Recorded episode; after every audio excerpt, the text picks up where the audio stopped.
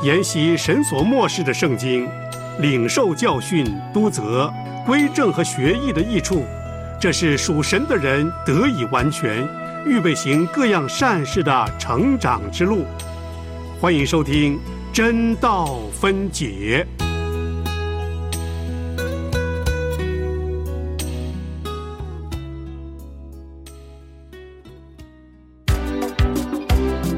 《使徒行传》记载了初代教会的开始，《使徒行传》记载了圣灵工作的行止，《使徒行传》记载了宣教行动的历史，《使徒行传》记载了圣徒见证的镜子。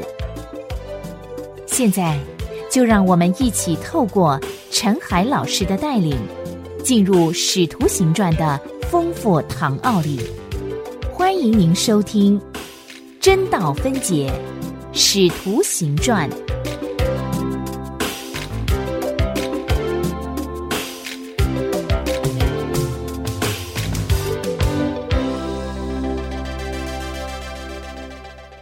亲爱的弟兄姐妹平安，欢迎您收听《真道分解》节目。我们要一起来研读新约使徒行传。我是陈海。海洋的海，欢迎您每天用三十分钟的时间和我一起来研读。今天我们要进入第三十四堂课的课程。首先，我们要来读《使徒行传》十六章十一到二十四节这一段经文。十六章十一到二十四节，《使徒行传》十六章十一节开始。于是从特罗亚开船，一直行到萨摩特拉。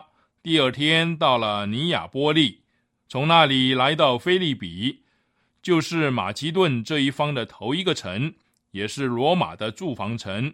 我们在这城里住了几天。当安息日，我们出城门到了河边，知道那里有一个祷告的地方，我们就坐下，对那聚会的妇女讲道。有一个卖紫色布匹的妇人，名叫吕迪亚。是推雅推拉城的人，素来敬拜神。他听见了，主就开导他的心，叫他留心听保罗所讲的话。他和他一家既领了喜，便求我们说：“你们若以为我是真信主的，请到我家里来住。”于是强留我们。后来我们往那祷告的地方去，有一个使女迎着面来，她被巫鬼所附。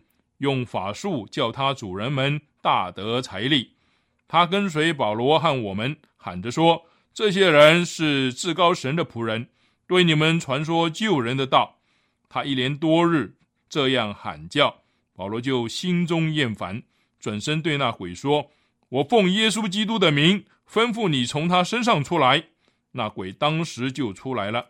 使女的主人们见得力的指望没有了。便揪住保罗和希拉，拉他们到市上去见首领，又带到官长面前说：“这些人原是犹太人，竟骚扰我们的城，传我们罗马人所不可受、不可行的规矩。”众人就一同起来攻击他们。官长吩咐剥了他们的衣裳，用棍打，打了许多棍，便将他们下在监里，嘱咐禁足，严谨看守。禁主领了这样的命，就把他们下在内监里，两脚上了木狗。我们经文就读到这里。这一段经文记载了保罗在受到圣灵奇特的引导方式，就是圣灵用禁止和拦阻之后呢，所产生的最初的结果。紧接在马其顿的意象之后，路加说，于是从特罗亚开船，一直行到沙摩特拉。这里的一直行是一个航海的用语，直接的翻译就是在风前面行。由于是顺风，这趟航程呢只费时两天。稍后我们会发现，同样的航线，由于是逆风啊，就走了五天。我们做属神的工作，也是有时候一帆风顺，有的时候是逆风而行啊。从这句话开始。我们发现局势直转而下。前面我们看见保罗一行再三受阻，满心困惑，被赶来赶去。而如今的第一句话就是顺风而行，风随着己意吹。他和他所象征的圣灵合作，将宣教士带往圣灵所指引的地方。这里很明显的看出来，方法和经历都改变了，但圣灵还是一个。他曾经拦阻保罗，给他运用信心的机会。如今圣灵甚至和风合作。当然，应该说，风被圣灵来运用，一路上引导这些人沿着上帝所指定的路线来前进。他们认识到自然界的力量是出于上帝的恩典，要帮助他们，让他们很容易到达他们要去的地方。这种认识必然使他们恍然大悟，明白他们前些日子被拦阻不去的一个奥秘。于是他们到达萨摩特拉，那是爱琴海上的一个小岛。第二天，他们到了尼亚波利，是菲利比的港口。路加特别注明，菲利比是马其顿的头一个城，也是罗马的住房城。我们很难用现在的观念来了解“住房城”这一词的意义。罗马驻防城呢，是罗马帝国派军队来直接进驻这个城市。占领这个城之后呢，所建立的，他们在那个地方完全采用罗马的生活方式。它是罗马在边界的防守重地，和罗马保持密切的联系。他的首长是由罗马直接派任，而不是由当地的公民来推选。因此，保罗发现他比以前更接近属世政权的核心。他自己是罗马公民。也用渴望的眼目投向帝国的首都，盼望有一天能够到那里得着那个城市。他想要往罗马去看看，他不是想以观光客的身份前去，而是想以宣教士的身份去那里宣教。他的宣教旅行有一个很引人注目的地方，就是他不断在战略中心城市设立据点，这些城市。共有的特色就是交通发达，有大路通向远方，那是他渴望到达罗马的原因。他知道条条大路通罗马，这位心怀大志、具有意向、天生的建立国度的这样的一个使徒，看见为基督得着大的基地是多么重要啊！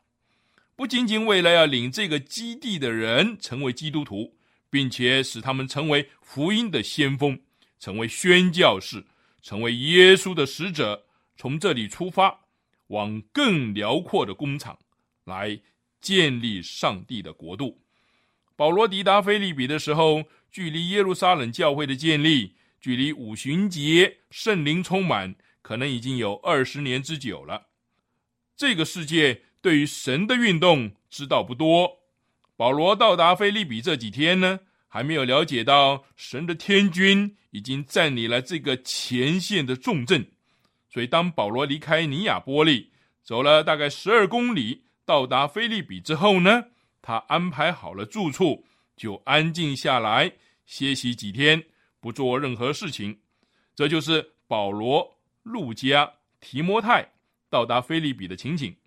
或许希拉和另外几个人。也在同一天到达了。这一段经文的故事是以两个妇女为中心：推雅推拉城的吕底亚和被巫鬼所附的使女。两个例子都显明了耶稣的能力，借着圣灵而得胜。第一个得胜是基于有利的条件，一个妇人敞开他的心；第二个得胜是打败了撒旦的双重攻击。撒旦首先采用的方法是企图和耶稣的势力来联盟，但是他被打败了。他的第二个方法呢，是直接而冷酷的抵挡耶稣的精兵，结果他再度的落败。这是魔鬼仅有的两种手段：第一是企图跟你联盟，然后呢就公然的敌对。《使徒行传》是记载最多讲到记录的一卷书，《使徒行传》是记载最多圣灵工作的一卷书。使徒行传是交代保罗教宗最完整的一卷书。现在，就让我们继续聆听陈海的教导，让神的话语扶持我们，面对人生的艰难，靠神永远不认输。接下来，我们先来看第一个事件。那一天是安息日，在这个之前，保罗和童工已经休息了几天。在十六章十二节说住了几天，这里的住是一个很有力的字，意思就是休息、安静观察、一事不做。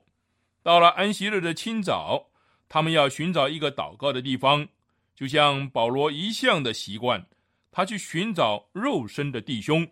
从这里的叙述，我们可以发现菲利比的光景。这个城里面没有强烈的希伯来色彩。十六章十三节说：“祷告的地方，这是一个专门用语。在这些城市中呢，都有犹太人祷告的地方，因为这里没有犹太人的会堂。几乎所有祷告的地方呢，都在河边。有的时候，他们用一种矮墙把它围成一个圆圈，上面是露天的。”有的时候呢，看不出任何外在的标志，这就是一个祷告的地方。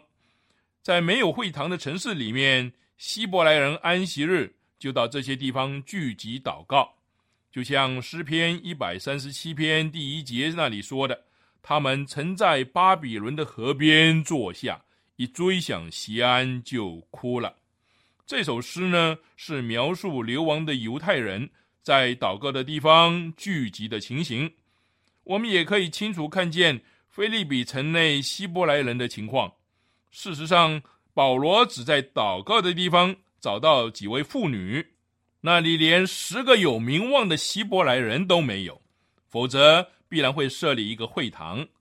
但是呢，有这一小群的妇女，认识到他们与神的关系，在这个偶像冲刺。受罗马统辖的菲利比城内，聚集在祷告的地方。耶稣基督的使徒保罗就在这里找到一个有力的据点，来推展他的宣教事工。吕底亚是一个推雅推拉城的人，这个城是保罗前往特罗亚城所必须经过的地方。保罗在欧洲第一个带领信主的人呢，就是这一位亚洲的妇人。或许他是进犹太教的也说不定，或许呢他有犹太人的血统，而是出生在推亚推拉，他也在菲利比城内做生意。如果我们打算在一个罗马属地建立宣教据点，我们是否能够找到这样一个有力的基础呢？上帝要成就一项伟大而奇妙的事工的时候，他往往会使用出人意外的方法。保罗就对这一小群妇女讲道：“这个本身是一个很醒目的事情。保罗是一个法利赛人，在他早年的岁月里面，必然常常重复这一类的祷告词：‘上帝啊，我感谢你，因为我不是外邦人，不是奴隶，不是女人。’但是后来他写道，并不分犹太人、希利尼人，自主的。”为奴的，或男或女，这个记载在加拉太书三章二十八节。从此，他完全否定了他早年那些虚假的感恩。如今，他摒弃了犹太人和法利赛人对妇女的歧视。这位耶稣基督的使徒在祷告的地方没有看见男人，他以往的偏见已经消逝了。他开始对这群妇女讲道。他敢于如此做，是因为福音已经改变了他的观念，使他整个人焕然一新。然后我们读到，主打开吕底亚的心，叫他留心听保罗所讲的。神的话触摸到这位妇人内心的深处，使他听了就顺服。于是他成了主在菲利比的据点。从这里开始，神就可以。推展他自己的事工，在一个大城市里，一个妇女敞开她的心，她就能够成为上帝的立足点。上帝可以从这个中心来出发，迈向奇妙的胜利。吕底亚求保罗一行接受他的款待，在十六章十五节那里有两个字“强留”，这个词啊是路加特殊的用法，他在新约中另外只出现过一次，就是路加福音二十四章二十九节记载的两个往以马五斯去的门徒强留耶稣与他们同住，他们说时候晚了。日头已经平息了，请你同我们住下吧。他们愿意接待耶稣。他们实际上是说：“陌生人，我们有空房给你，请留下来过夜吧。前面路途迢迢，盗贼出没，让我们来照顾你，直到天明吧。”这里呢，也同样用了这两个字“强留”。这“强留”的“强”呢，写明说话者待客的一个诚意。于是。在菲利比有一个房子为耶稣打开了，基督需要在这个城里面建立据点，使他可以站立起来，把福音传扬出去，并从那里差派他的使者出去，为他得到这个城和周围的地方。主找到了一个富人的心，找到了一个富人的家。这个得胜呢，看来似乎并不轰轰烈烈。但是我们看《菲利比书》第一章三到五节这一段经文说：“我每逢想念你们，就感谢我的神；每逢为你们众人祈求的时候，常是欢欢喜喜的祈求，因为从头一天直到如今，你们是同心合意的兴旺福音。头一天指的是什么呢？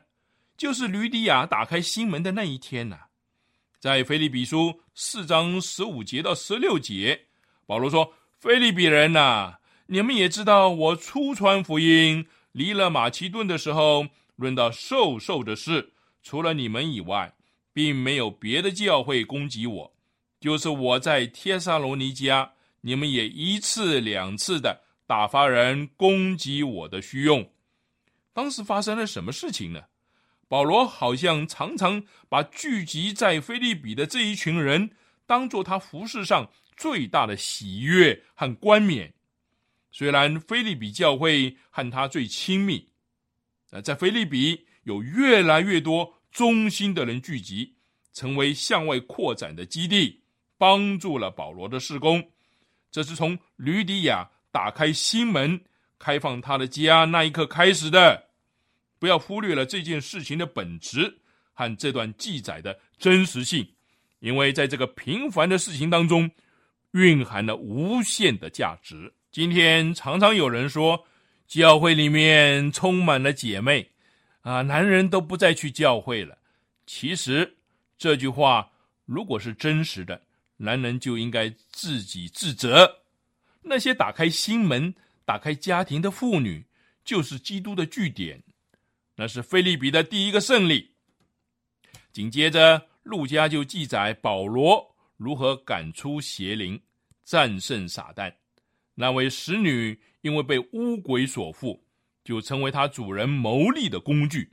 他跟随保罗，不断喊着说：“这些人是至高神的仆人，对你们传说救人的道。”这个在十六章十七节，他说的一点都不错。保罗。路加、提摩太、希拉，可能还有另外几个人到了这个城，向一群犹太妇人讲道。有人听了并且遵从。突然之间呢，这个被鬼附的妇人出现了，跟随在后面，向群众喊叫说：“这些人是至高神的仆人，对你们传说救人的道。”哎，这句话听起来很不错。这个时候，魔鬼是在利用一个对教会来说。非常危险的武器。当魔鬼诉说关于教会的真理的时候，危险产生了。教会可能接受他的见证，并且希望借此来获得胜利。这似乎是菲利比的良机。如果只是向河边祷告地方的妇女来讲道，没有多少人会注意。这个女孩如今是大声疾呼，引起群众的注意。他说的又是真理，那么让他继续下去又有何妨呢？你正在收听的是良友电台为你制作的真道分解节目，与你读经、查经、研经，活出圣道真意义。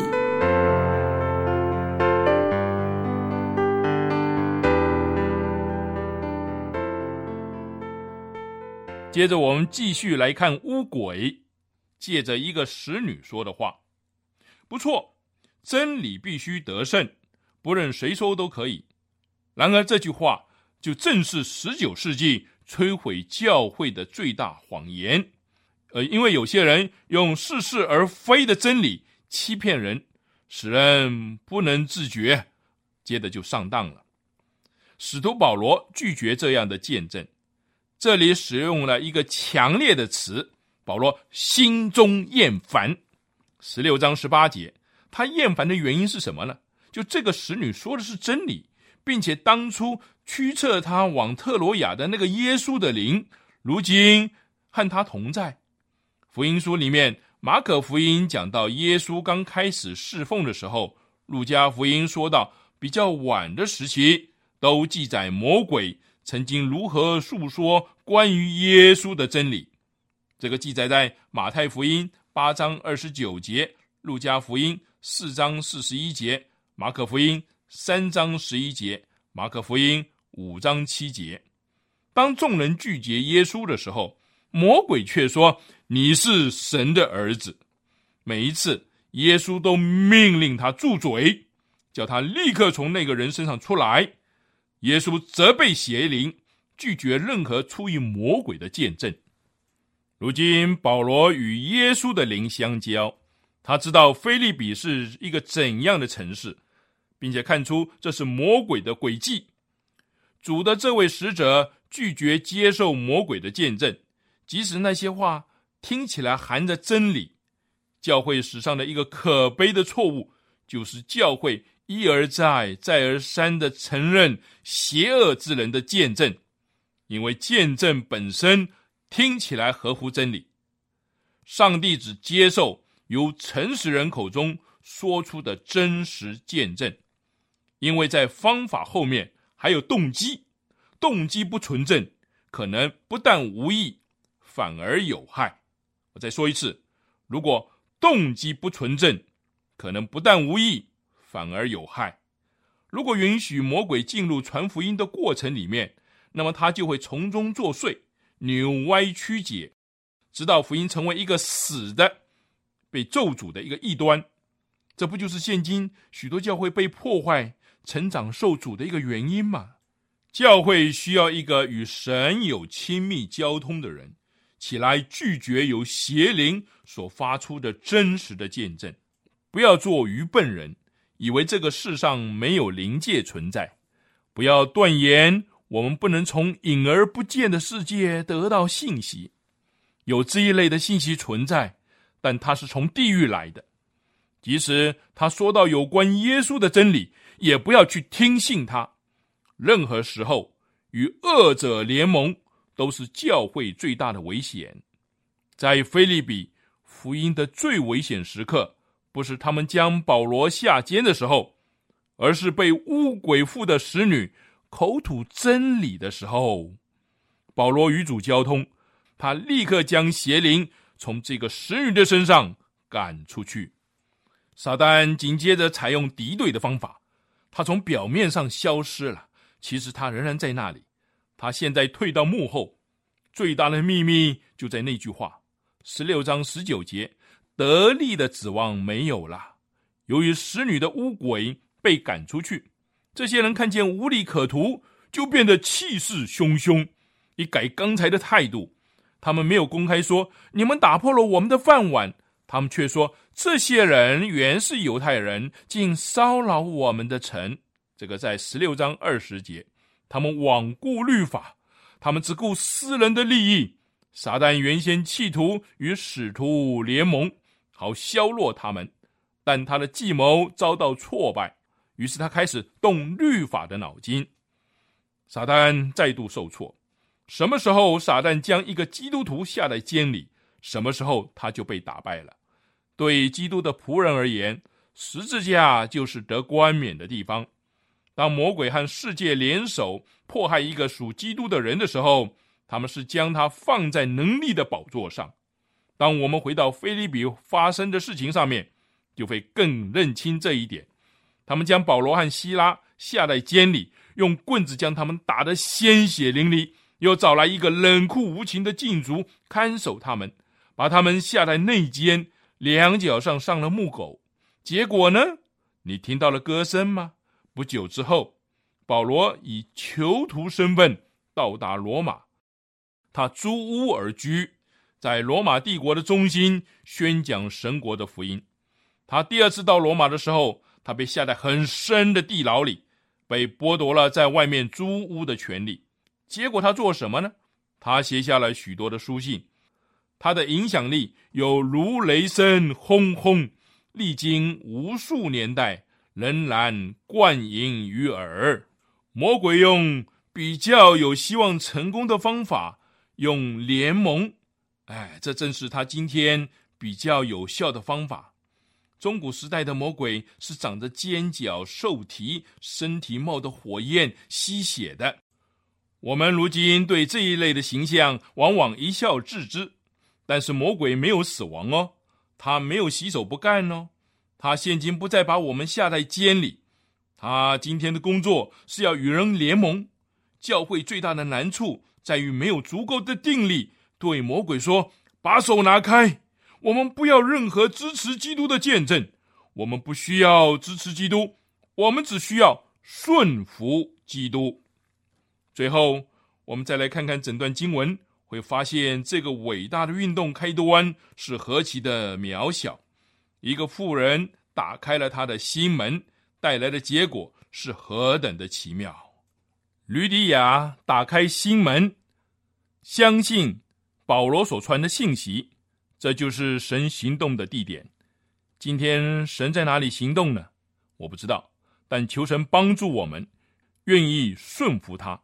一个妇女打开她的心，她可能就成为我们正在等待的先知，是国度君王。未来事工的先锋，但愿我们不受统计数目的束缚。在菲利比，一个富人的心，最后迫使罗马的旗帜降下，基督十字架的旗帜飘扬在空中。魔鬼攻击的方法有两个，一个是联盟，一个是敌对。联盟非常厉害，让我们要心存警惕，不要以为只要一个人讲论耶稣。我们就可以投效在他的旗下，除非这个人完全效忠而且顺服基督，我们才能与他交通。今天我们的课程就上到这里，您也可以上我们的良友网站收听当天的真道分解节目。愿上帝赐给您智慧，明白他的话语。明天真道分解，我们要读《使徒行传》十六章二十五到四十节。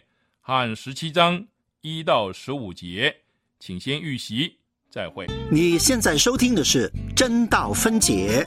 如果你有任何的信仰疑难，或者想跟我们的主持人联系，欢迎你发短信到幺三二二九九六六幺二二幺三二二九九六六幺二二，抬头请注明真道。